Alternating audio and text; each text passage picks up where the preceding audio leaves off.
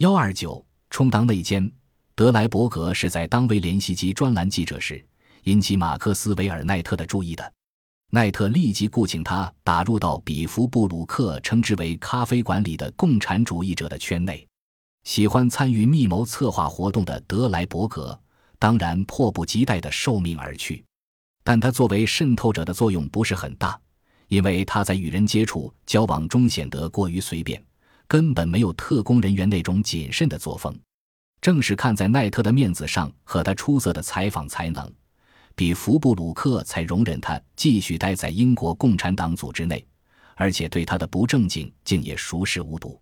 一九三八年五月十九日，德莱伯格在《黄昏的烛台》的伦敦人日记专栏里不无讽刺意味地写道：“但这篇文章不是完全出自德莱伯格之笔。”比福布鲁克本人从中插了一手。咖啡馆里的共产主义者是我们当代社会生活的新产品之一。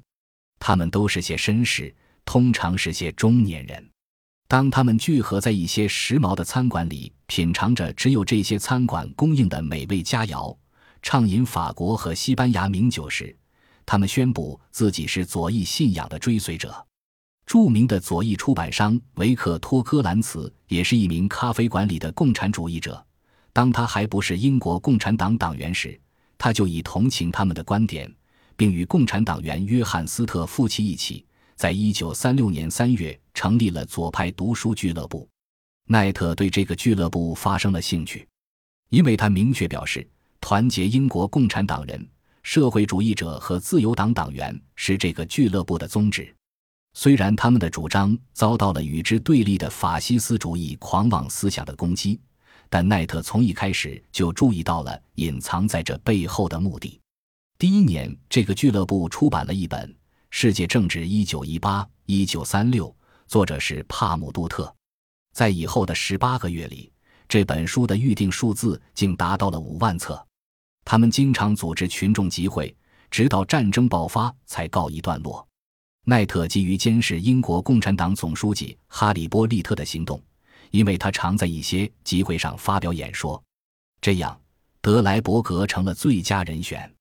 比福布鲁克在《伦敦人的日记》这同一专栏里发表挖苦人的议论，这个专栏可以不用真名，他钻了这个空子。另一位咖啡馆里的共产主义者是专栏作家汤姆·德莱伯格。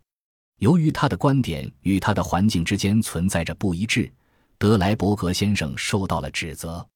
但他反驳说，他弄不明白自己为什么也得成为资本主义特有的弊病——营养不良的牺牲品。条理清楚的思想并不一定要指出饮食不当这一点。既然他工作中最伤脑筋的是偶然得与阔老富豪、达官显贵们交往，那他在这种场合自然需要一种麻醉剂。而且他还不得不发现一种真正美味的西班牙酒。奈特下一步是问德莱伯格，能否将他在英国共产党党内发现的任何危及国家安全的情报传递给他。德莱伯格答应替他这么干。奈特并不要求他监视任何人，或为逮捕某个人制造些条件，只让他注意动向。党性不是很强的德莱伯格。并没把自己的这种行为看作是对党不忠的表现，但他默许的另一重要原因是德莱伯格需要奈特帮他隐瞒同性恋的丑事。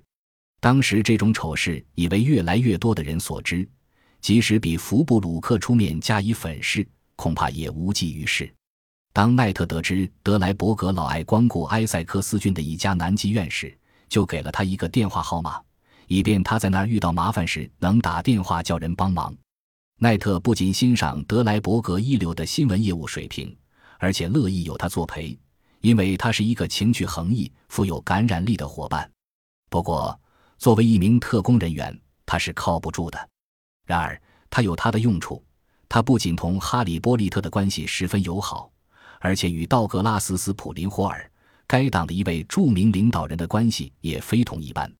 斯普林霍尔1943年被指控犯有充当苏联间谍的罪行，